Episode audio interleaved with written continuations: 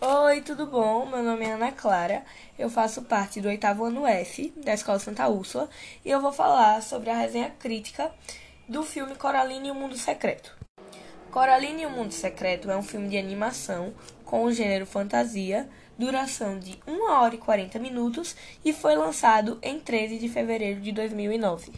A obra fala sobre uma menina chamada Coraline e sua família, seu, que eram seu pai e sua mãe, que acabaram de se mudar para uma antiga casa com mais de 150 anos.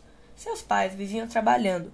Com isso, não davam muita atenção para a filha e pediam para ela explorar a casa, sendo que em uma dessas explorações a garota se deparou com uma pequena porta que a levava para outra dimensão em que acontecia tudo o que ela desejasse e que todos, menos ela, tinham botões ao invés de olhos. Só que o que ela não sabia é que ela estava correndo um grande perigo e sua aventura estava prestes a começar. O filme tem uma qualidade muito boa e interessante, pois todos os cenários, roupas, personagens foram todos feitos à mão.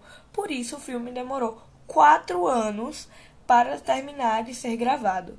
E era estimado que um minuto de cena levava uma semana para ser produzido.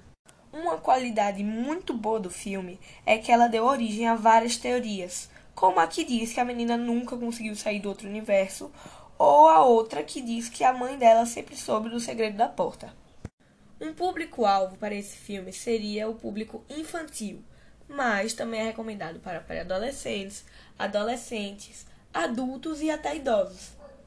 Então foi isso, galera. Eu espero que vocês tenham gostado e tchau, tchau.